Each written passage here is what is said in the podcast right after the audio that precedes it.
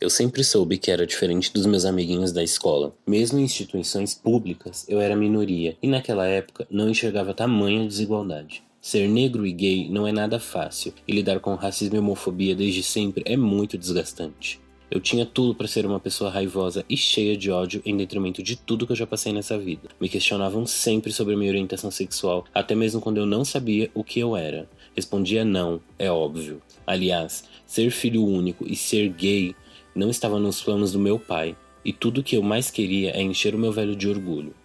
Me deparo hoje que ser uma bicha preta é uma dádiva.